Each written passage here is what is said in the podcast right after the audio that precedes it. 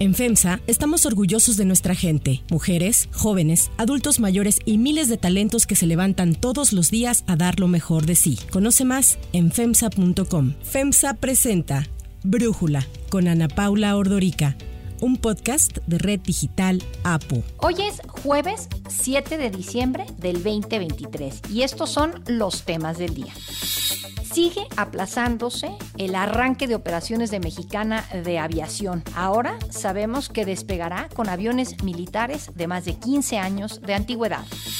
El expresidente de la Cámara de Representantes, Kevin McCarthy, anuncia que se retirará a finales de año, con lo que la mayoría republicana en la Cámara Baja se estrecha al límite.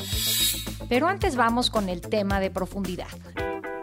Señoras y señores, la calidad de la democracia depende de la calidad de sus instituciones. Su consolidación requiere de un Estado de Derecho vigoroso y de autoridades que respondan a la pluralidad y dinamismo de las demandas de la sociedad. Así inició su informe de labores 2022-2023 el magistrado presidente del Tribunal Electoral del Poder Judicial de la Federación, Reyes Rodríguez Mondragón, en un evento que llamó la atención más por las ausencias. Tres magistrados desairaron al presidente del TRIFE y prefirieron hacer público que estaban desayunando juntos. La magistrada Mónica Soto Fregoso, Felipe de la Mata y Felipe Fuentes Barrera no acompañaron al magistrado presidente a este acto protocolario y solo acudió la magistrada Janine Otálora Malasis. Para hacer evidente su ausencia, Felipe de la Mata publicó una foto en Twitter desayunando con los otros dos ausentes y esto mientras la transmisión del informe de Reyes Rodríguez Mondragón mostraba las sillas vacías que dejaron los magistrados. Esta es la primera vez que los juzgadores dan a conocer públicamente así un encuentro privado y sus diferencias. ¿Qué está pasando en el Tribunal Electoral del Poder Judicial de la Federación? En entrevistas con medios de comunicación, el magistrado presidente Reyes Rodríguez ha asegurado que no sabe cuáles son las inconformidades de sus compañeros, aunque aceptó que existen diferencias que tienen que ver con la gestión administrativa del órgano jurisdiccional. La crisis dentro del Tribunal Electoral del Poder Judicial de la Federación inició después de que Reyes Rodríguez y el ex magistrado José Luis Vargas fueran señalados por la presunta extorsión a Felipe de la Mata, una situación que obviamente fue negada por el magistrado presidente. Según Reyes Rodríguez, con la salida de los magistrados Indalfer Infante y José Luis Vargas, que concluyeron su periodo el último día de octubre, quedaron vacantes algunas áreas generales que eran coordinadas por ellos y que se le planteó el interés y la demanda de Soto, Fuentes y de la Mata para que estas les fueran asignadas a sus magistraturas. El funcionario señaló que desde el 2016 se decidió la conducción colegiada de algunas direcciones generales y que los magistrados tenían que ir dirigiendo estos trabajos directamente. Aunque lo que opina el magistrado Reyes Rodríguez es que si ese era el problema, esta división de las coordinaciones de las áreas generales, pues que esos temas se podían procesar, se podían dialogar y se les podría dar una solución. También se supo que ha habido diferencias señaladas al interior del Tribunal Electoral, como aparentes intervenciones de políticos que buscan presionar a algunas magistraturas, acusaciones de acoso, denuncias formales por supuestas extorsiones entre los equipos de las ponencias de la Sala Superior. Fuentes cercanas a los tres magistrados señalaron que el mensaje con su ausencia fue de autonomía interna entre las tres magistraturas firmes y unidas, mientras que fuentes de Rodríguez Mondragón acusan que esto es un intento por controlar a la Sala Superior para imponer un cambio en la presidencia y que quede en su lugar Mónica Soto. Reyes Rodríguez cuenta con el voto de calidad actualmente ante empates y el Poder Legislativo, como no ha nombrado a los magistrados faltantes tras la conclusión de Vargas e Infante, pues le da ese poder a el magistrado Reyes Rodríguez. En la presentación del informe, Reyes Rodríguez destacó que la confianza actual en el Tribunal Electoral está en un 67%, que ha sido un aumento, antes estaba en un 59% y sostuvo que el objetivo es seguir siendo e impermeables a la corrupción. La confianza pública en las instituciones de justicia es fundamental para el buen funcionamiento de la democracia. Solo cuando estamos convencidas de que la ley se aplica por igual es que podemos confiar en la impartición de justicia y en la democracia como forma de vida. La justicia electoral exige un tribunal independiente, confiable e impermeable a la corrupción y a las presiones de las fuerzas políticas y de los poderes fácticos. En distintos medios nacionales, el magistrado presidente Reyes Rodríguez, lamentó estas divisiones en el tribunal y que se estén filtrando estas inconformidades sobre su proceder en lugar de privilegiar la construcción de consensos que eviten un debilitamiento de la institución de cara a las elecciones del 2024. Aseguró, sin embargo, que el organismo está listo para el proceso electoral. En el tribunal nos hemos preparado para cumplir con esta misión de calificar la legalidad de las elecciones, garantizar los derechos político-electorales de todas las personas y contribuir a la estabilidad política, procurando la transmisión pacífica del poder público.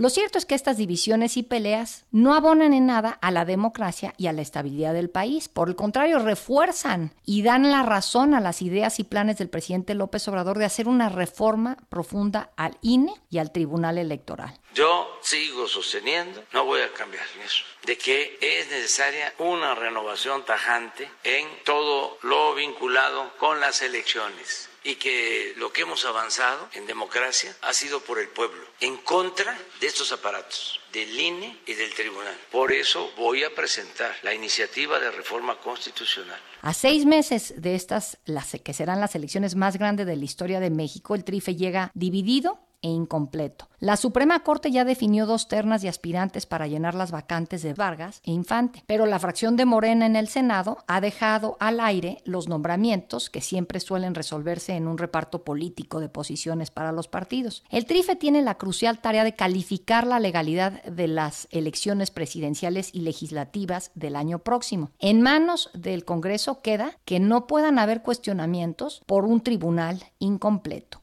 El análisis.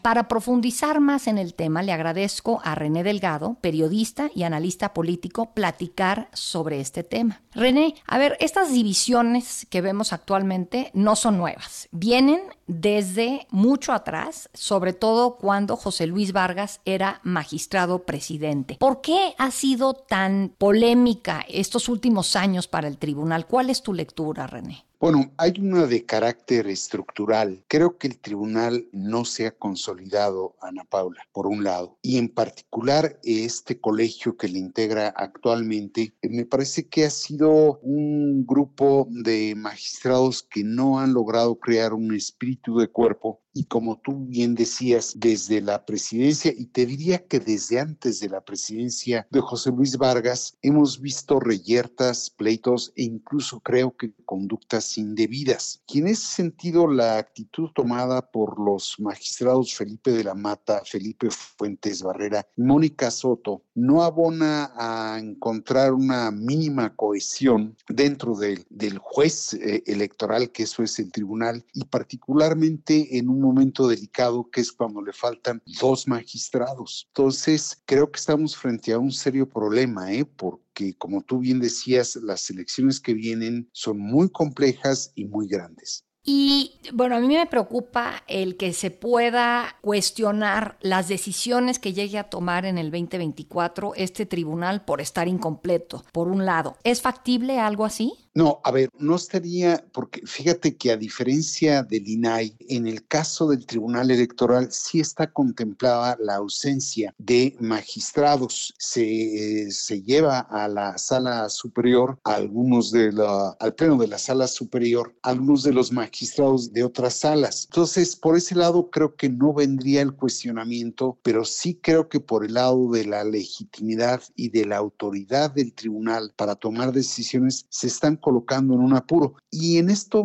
a mí lo digo, me, llama mucho la atención que den por argumento una fotografía desayunando cuando su presidente está rindiendo un informe, pero que no aporten datos duros en relación con las acusaciones que se formulan y que no están acreditadas, Ana Paula. Entonces, en ese sentido, ahí es donde me parece poco profesional el comportamiento de los tres magistrados ausentes el día del informe, ¿no? La única que asistió fue Janina Otalora. Entonces, sí llama poderosamente la atención lo que está ahí ocurriendo. Bueno, justo te quería preguntar, ¿cuál era tu lectura de esto? Veo en la prensa que se habla de que Reyes Rodríguez Mondragón muy probablemente no va a concluir su periodo como presidente. ¿Importa que cambien al presidente? ¿Cómo afecta si es que ese será pues, el proceso que siga esta división interna? Mira, se le puede cambiar, se le puede cambiar y no necesariamente por las mejores vías legales, pero se puede cambiar, se le puede cambiar, pero cambiar de presidente habiendo iniciado ya el proceso electoral, creo que sí colocaría en un apuro, como decía, al juez electoral que es el tribunal, ¿no? Y en un momento en el que estamos viendo al árbitro electoral que es el Instituto Nacional Electoral, que está siendo rebasado por los partidos en cuanto al cumplimiento de la ley. ve tú cómo estamos ahora en una precampaña con dos precandidatas únicas de los dos principales partidos opositores. Entonces, cuando uno ve como en el Instituto Nacional están tomando medidas sobre la base de criterios y no sobre la base de las leyes, el tribunal adquiere superior importancia. Entonces, pretender cambiar de presidente en el tribunal cuando el proceso ya empezó, quién sabe qué solidez podría tener entonces el tribunal. Y en esta división en donde, pues por un lado, parece que está Reyes Rodríguez y en el otro están los tres magistrados que decidieron no acudir a su informe, que ya decíamos, Mónica Soto, Felipe de la Mata y Felipe Fuentes. ¿Dónde queda Janine Otálora? Ella apoya, está inneutral. ¿Qué pasa ahí en esta división, René? Mira, primero déjame señalar dos aspectos en relación con tu pregunta. Los tres magistrados ausentes de la Mata, Fuentes y Soto, piensan que cometieron un acto de descortesía con el magistrado presidente del tribunal, pero en el fondo también corrieron la descortesía a la ministra presidente de la Suprema Corte. Y eso creo que no se ha reparado, que esa descortesía no solo fue hacia Reyes, sino también hacia Norma Piña. En cuanto a la segundo, el caso de la magistrada Janine Otálora, me parece que ha sido la que más verticalidad ha tenido en, su conducta profesional, en su autonomía y en su independencia como magistrada. Y como tú viste, ella fue depuesta. ¿eh? Entonces, por eso veo un colegio de magistrados que no acaban de madurar ni de generar un espíritu de cuerpo al interior del tribunal. René Delgado, pues como siempre, muchas gracias por darnos este análisis y poder platicar con nosotros. No, soy yo quien te agradece el espacio y te saludo. Antes de continuar, quiero pedirles que en la plataforma que nos escuchen, ya sea Spotify, Apple Podcast, la que sea su favorita, que por favor nos califiquen, de preferencia con cinco estrellas, y que también compartan el podcast y comenten lo que les gusta, lo que no, lo que sienten que le podemos mejorar. Ahí en Spotify hay la posibilidad de comentar. Todo esto es para que podamos seguir creciendo y ofreciendo el podcast para ustedes sin costo. Hay otras noticias para tomar en cuenta. 1. Mexicana. Mexicana de Aviación aún no entra en operaciones y todo indica que su despegue será turbulento. Y es que a pesar de que el presidente López Obrador asegura que comenzará a brindar servicios en tres semanas, el 26 de diciembre, la aerolínea, que estará operada por la Secretaría de la Defensa, batalla para conseguir los aviones para operar. Eh, estamos arreglando lo de Mexicana, ya va a volar Mexicana, pronto, muy pronto. Este, yo espero que en diciembre ya empecemos a volar con Mexicana. Por ello sabemos que Mexicana contempla arrancar operaciones con tres aviones del ejército que ya fueron enviados a talleres para revisión y mantenimiento porque tienen que ser analizados por la autoridad aeronáutica, quien será la que dé el visto bueno para que presten el servicio. Enrique Ballín Osuna, director general de la Agencia Federal de Aviación Civil, indicó que Mexicana deberá cumplir con los requerimientos que marca la ley para que obtenga el certificado de operador aéreo. Los aviones son Boeing, dos modelos 737-800 y uno modelo 737-300. Los tres tienen una antigüedad mayor a 15 años. Mexicana también estaría analizando usar aviones rentados a TAR, una aerolínea regional, según fuentes consultadas por el financiero. Además de esto, hay que recordar que Mexicana no ha podido vender boletos ya que no tiene los permisos necesarios. Aún así, autoridades anunciaron que ya se pueden apartar los boletos para que una vez que la FAC autorice la venta, entonces se puedan pagar. En esta línea van a costar menos los boletos, 18-20% menos y va a tener esta línea mucho éxito. Es decir, que estamos ante una no venta de boletos, una aerolínea que todavía no tiene aviones, algo que nos recuerda a la rifa no rifa del avión presidencial. Estaba planeado que Mexicana iniciara operaciones el pasado fin de semana, el 2 de diciembre, pero hubo que aplazar esta fecha ante la falta de aviones y permisos. Además de las 20 rutas con las que se contemplaba iniciar, ahora solo 9 estarán disponibles. 2. Kevin McCarthy.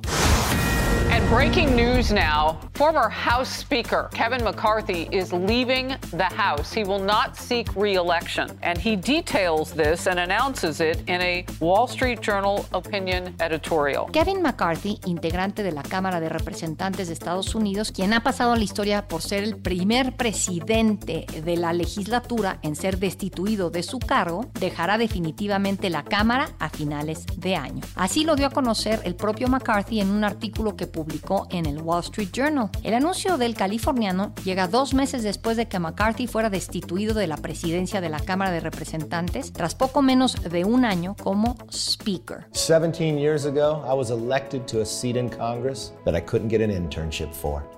Today, I sit here having served as your whip leader and as the 55th Speaker of the House. As the son of a firefighter from Bakersfield, my story is the story of America. For me, every moment came with a great deal of devotion and responsibility. Giving my best to all of you has been my greatest honor. La semana pasada, el ex representante George Santos fue expulsado del Congreso por acusaciones de fraude y malversación de fondos. Con el anuncio de McCarthy se pone en riesgo la mayoría del Partido Republicano en la Cámara de Representantes necesaria para aprobar cualquier reforma. A este escenario hay que sumar a Bill Johnson, quien también planea renunciar a la Cámara en el primer trimestre del próximo año para asumir el cargo de presidente de la Universidad Estatal de Youngstown. Para cerrar el episodio de hoy, los dejo con música de Game of Thrones. El portal Ranker lanzó una encuesta para conocer quién es el personaje más odiado de la televisión de todos los tiempos. Una audiencia de más de 20.000 personas arrojó una lista de 160 personajes de series como The Walking Dead y Breaking Bad. Sin embargo, los tres primeros lugares como los más odiados de la televisión fueron Jeffrey Baratheon, Ramsey Bolton y Cersei Lannister de la serie Game of Thrones.